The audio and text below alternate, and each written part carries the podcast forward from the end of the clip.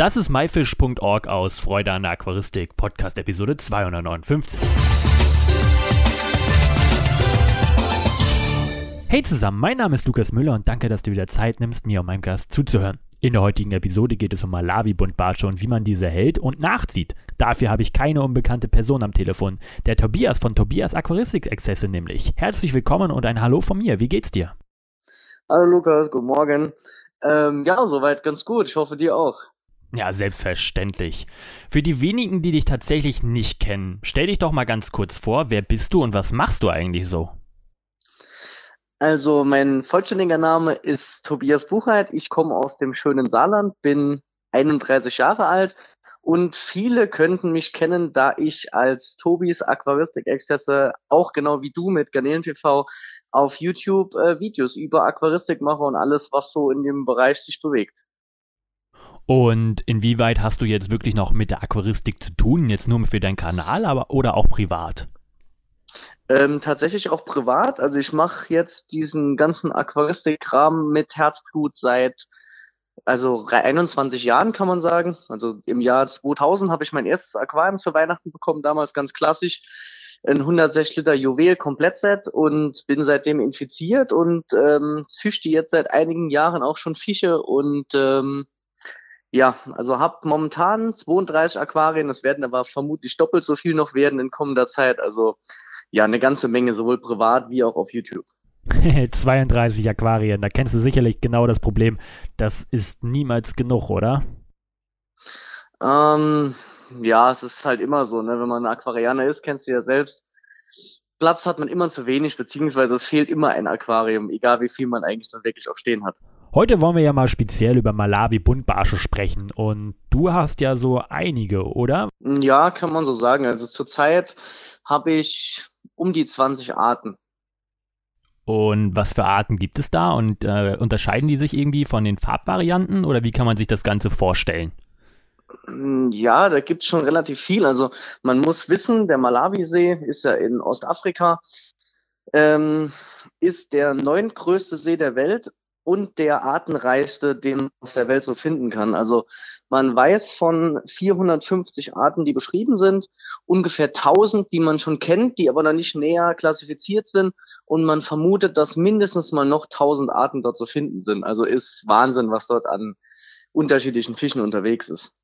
Wow. Und wie sieht diese Farbgebung aus? Also ich meine, ich habe schon ein paar Arten gesehen. Gibt es da alles, was man sich da so vorstellen kann? Oder ähm, kannst du da mal so einige Arten beschreiben, ähm, auch welche so die, die, die häufigsten im, im, in der Aquaristik sind? Ja, da gibt's schon, also in der Aquaristik beschränkt sich das leider meistens so auf fünf bis zehn Standardarten, die man so kennt. Also den kennst du jetzt bestimmt zum Beispiel auch so. Der gängigste wird wohl der Yellow sein. Also Lapidochromis Cairoleus, den gibt's in verschiedenen Farbvarianten. Die meisten Leute kennen ihn wohl in dem Quittengelb. Ähm, es gibt aber auch blaue Arten, Arten, die leicht grün sind, Arten, die fünf, sechs verschiedene Farben haben, die gefleckt sind. Also rein von der Farbgebung der Fische her ist das wirklich ein Süßwasserfisch oder eine Süßwasserfischfamilie, ähm, dass man sich vor Meerwasserfischen teilweise wirklich nicht verstecken muss. Also die Farbenvielfalt ist unglaublich. Und welche speziell hast du? Hast du auch irgendwelche richtig seltenen oder hast du auch die typischen gängigen, die man in der Aquaristik-Fachgeschäft äh, auch so findet? Ja, ich habe auch ein paar Arten, die jetzt eher nicht so gängig unterwegs sind. Ähm, das sind aber dann meistens Fische, die man sogar in Artbecken hält, weil die relativ zurückhaltend sind oder relativ stressanfällig und die Aufzucht der Jungen dann teilweise auch ein bisschen komplizierter ist. Aber überwiegend habe ich dann doch recht gängige Arten, ähm, weil ich mich so ein bisschen drauf spezialisiert habe, ähm, gut, also Standard in guter und gesunder Qualität zu bieten, weil das oft leider nicht mehr der Fall ist. Und man bekommt dann Tiere, jetzt gerade bei den Yellows zum Beispiel, die dann schon mehr schwarz sind und Flecken haben, wie dass sie noch gelb sind. Und da möchte ich halt gerne ein bisschen entgegenwirken und halt gesunde und schöne Tiere halt auch bieten können. Mhm. Und wie kann man die jetzt halten? Wie muss so ein Aquarium dafür aussehen? Wie groß muss das sein? Kann ich mir da jetzt einen 30-Liter-Cube aufstellen oder welche einsetzen? Ja, mit so einem 30-Liter-Cube kommst du da leider Gottes nicht wirklich weit. Also das Grundding, was man beim Malawis beachten sollte, dass man mit einem größeren Aquarium arbeiten muss. Also so als Mindestmaß für so die ganz kleineren Arten, wobei das auch immer so eine Sache ist, ob das gut geht, ist meiner Meinung nach ein Becken mit äh, 120 mal 50 mal 50 Zentimeter. Ähm, wichtig dabei ist auch, es kommt bei Malawis wie bei so vielen Fischen nicht auf die Literzahl an, sondern auf die Grundfläche. Also so ein typischer Cube jetzt oder so ein Eckaquarium ist nicht so die optimal gewählte Form jetzt für Malawis. Ähm, also ich würde mal grob sagen, am besten ist, wenn man mit einem Meter 50 Aquarium anfängt und so 300 Liter nach oben, keine Grenze. Aber es scheitert bei Malawis grundlegend an zu kleinen Aquarien. Und wie muss ich diese Aquarien gestalten? Ähm, gestaltungsmäßig gibt's da ein paar Unterschiede. Also ist ja ein riesiger See. Ich habe dort Fische, die in unterschiedlichen Bereichen leben. Ähm, es kommt dann grundlegend auch ein bisschen drauf an, für welche Fische entscheide ich mich. Also es gibt natürlich auch Fische, die im Uferbereich leben. Der Malawisee ist jetzt kein äh, Pflanzenbiotop oder sowas, aber ich habe dort natürlich auch Uferbepflanzung, wie auch bisschen Schilf und sowas. Ähm, habe Arten, die zwischen Felsspalten und so leben, also dann richtig so ein Aquarium mit großen Steinen ein, sei es jetzt künstliche Module oder auch ähm, dunkler Basalt oder sowas. Ähm, es gibt auch Fische, die so in der Zwischenzone leben, wo ich sowohl ein bisschen Steine wie auch Freiraum lasse oder auch Arten, die halt wirklich im Freiwasser oder auf Sandflächen unterwegs sind. Also das richtet sich auch immer so ein bisschen danach, nach welchen Fischen ich mich halt umsehe oder welche Fische ich jetzt genau haben möchte. Du hast jetzt gar keine Pflanzen erwähnt, warum nicht? Ähm, ja, gut, gibt's dort nicht wirklich. Und ähm, Malawis werden dir die meisten Pflanzen halt auch zerlegen. Also es gibt auch dort ähm, viele Aufwuchsfresser, die halt auch so Sachen abraspeln oder abknabbern. Also wer ein Pflanzenaquarium möchte, der kann sich jetzt schlecht Malawis in ein Aquarium setzen. Also so ein typisches äh, Pflanzenaquarium oder so ein Aquascape, das funktioniert mit Malawis auf Dauer definitiv nicht. Ist denn die Haltung von so Malawi-Buntbarschen einfach oder eher schwierig? Ja, grundlegend so mit den Standardarten ist die relativ einfach. Man sollte ein paar Sachen beachten, wie jetzt zum Beispiel die Beckengröße und die Fischzusammenstellung, aber grundlegend sind Malawis eigentlich Fische, die man Anfängern durchaus empfehlen kann. Und kann ich die mit anderen Fischen vergesellschaften oder sogar mit Garnelen? Also mit Garnelen ähm, das wird dann wohl ein teures Futter sein. Also ich würde jetzt dir eher nicht empfehlen, dass du jetzt zum Beispiel deine Neocardinas oder deine Caridinas dazu setzt. Auch so eine Amano-Garnele wird als Futter enden. Ähm, normalerweise hält man Malawis mit Malawis. Es gibt aber die Möglichkeit, ähm, die ein oder andere Art Stachelale dazu zu setzen, wobei man dann auch ein bisschen gucken muss, dass der Stachelaal genug Futter abbekommt. Ähm, ist, oder verschiedene Synodontes, also Fiederbadwälze. Aber dann lichten sich die Reihen auch schon. Also ist jetzt kein Tier, wo ich jetzt, wie du halt gesagt hast, eine Garnele dabei setzen kann oder jetzt irgendeinen Salmler oder einen Guppi. Also der endet meistens als Futter oder wird halt einfach umgebracht. Ne? Also ist nicht zu empfehlen. Okay, apropos fu äh, als Futterenten, was fressen denn die Malawi-Buntbarsche? Womit muss ich sie füttern? Wie regelmäßig muss ich sie füttern? Wie sieht die ganze Pflege der Fische aus? Ja, das ist so die Sache, die auch oft vernachlässigt wird, genau wie die Beckengröße. Ähm, das ist ziemlich interessant. Ich finde im Malawisee jegliche Ernährungsform, die die Wissenschaft von Fischen kennt. Also sowohl auch Pflanzenfresser, Aufwuchsfresser, ähm, Fischjäger oder sogar halt auch Tiere, die sich von Schuppen und Augen anderer Fische ernähren. Und je nachdem, welche Ernährungsform ich habe oder welche Fische mir vorschweben, muss ich die nicht nur vom Verhalten oder nennen wir mal von der Aggressivität und dem Lebensraum aufeinander abstimmen, sondern halt auch von den Ernährungsansprüchen. Das ist auch so eine Sache, wo ein bisschen knifflig ist bei der Malawi-Haltung. Und was fütterst du denn so jetzt tagtäglich? Mm, tagtäglich, also ich habe äh, ja mehrere Arten aus unterschiedlichen Bereichen. Also ähm, Klar kriegen die bei mir auch mal Flocken und Granulatfutter. Äh, die kriegen auch Muschelfleisch, die kriegen Garnelenfleisch, ähm, kriegen aber auch verschiedenes an Gemüse und ähm, also sowas wie Paprika zum Beispiel. Zucchini kann man geben. Ähm, Spirulina, sowohl als Flocken wie auch als Paste, dass man halt für Aufwuchsfresser halt auch auf Steinen aufpinseln kann und das im Backofen trocknen kann, dass die das abraspeln können. Ähm, auch Lebenfutter. Also ich habe zum Beispiel draußen eine Tonne stehen, wo ich dann auch mal Mückenlarven oder sowas rauskechere. Kann man den auch geben. Ähm, Im Moment zu der schönen Sommerzeit ab und an mal ein bisschen Wassermelone oder Honigmelone wird auch sehr, sehr gerne genommen. Also du hast da schon ein breites Spektrum, was du geben kannst, halt je nachdem, was du genau in deinem Aquarium halt hast. Das ist relativ abwechslungsreich für die Fische und das ist, kommt dem bestimmt richtig, richtig gut. Wie sieht es denn eigentlich aus, diese Malawi-Buntbarsche im Aquarium nachzuziehen? Das machst du ja auch. Ähm, wie stellt man das mhm. Ganze so an? Das ist grundlegend relativ einfach sogar, da wir bei Malawi-Buntbarschen über maulbrütende Fische sprechen.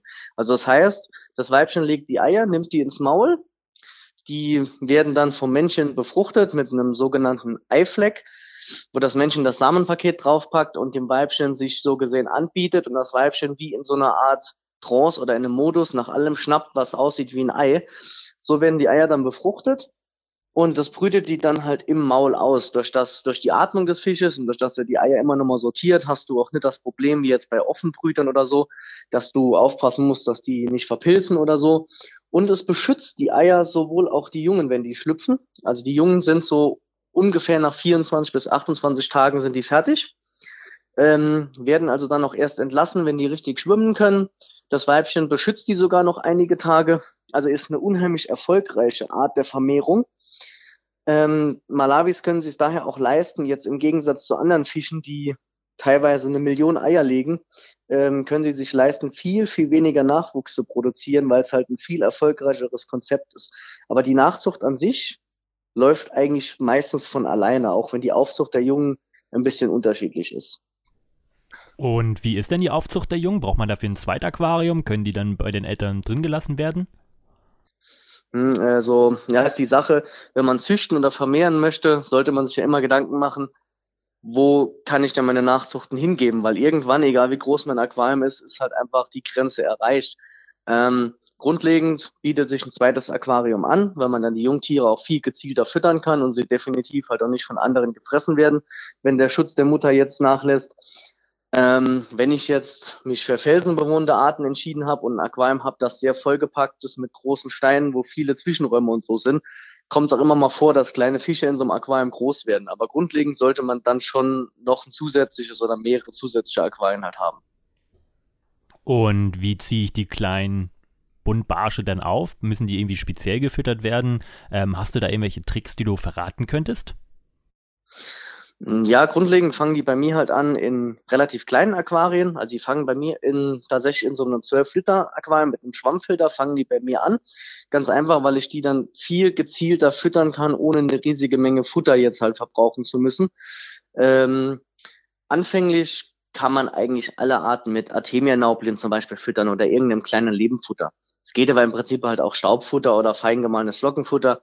Aber wenn man es richtig machen will, sollte man schon mit Lebenfutter arbeiten. So die ersten paar Wochen, dass die Jungtieren genug Kraft, genug Power bekommen und dann wird auch ein schöner Fisch draus. Ähm, kann man die Zucht denn verhindern oder vermehren sich die Tiere auf jeden Fall? Weil manchmal hat man ja gar nicht die Kapazitäten oder auch ähm, Abnehmer. Ähm, wie stellst du das Ganze an oder hast du da irgendwelche Tipps? Hm, ja, man muss halt schon gucken. Also so gesehen läuft die Vermehrung eigentlich nonstop. Also ein, ein dominantes Männchen wird jedes paarungsbereites Weibchen in der Regel befruchten und zur Paarung bewegen.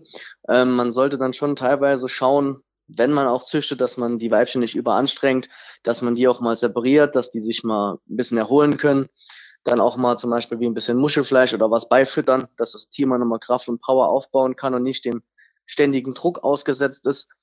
Sollte deshalb auch auf die Einrichtung vom Becken auch achten, dass die Weibchen sich auch mal verstecken können und nicht, wenn sie nicht paarungsbereit sind oder nicht mehr können, dass sie vom Weibchen dann, äh, vom Männchen dann gejagt werden oder regelrecht auch gequält. Kommen manchmal leider auch vor. Ähm, ansonsten muss man dann teilweise eventuell auch die Jungen entnehmen oder sie halt auch im Becken drin lassen, dass der Großteil gefressen wird, weil sonst ist der Platz relativ schnell eng, je nachdem, welche Arten man jetzt hat. Das heißt, die Elterntiere fressen die, die Jungtiere selber irgendwann nach oder halt die anderen Buntbarsche, die da drin sind?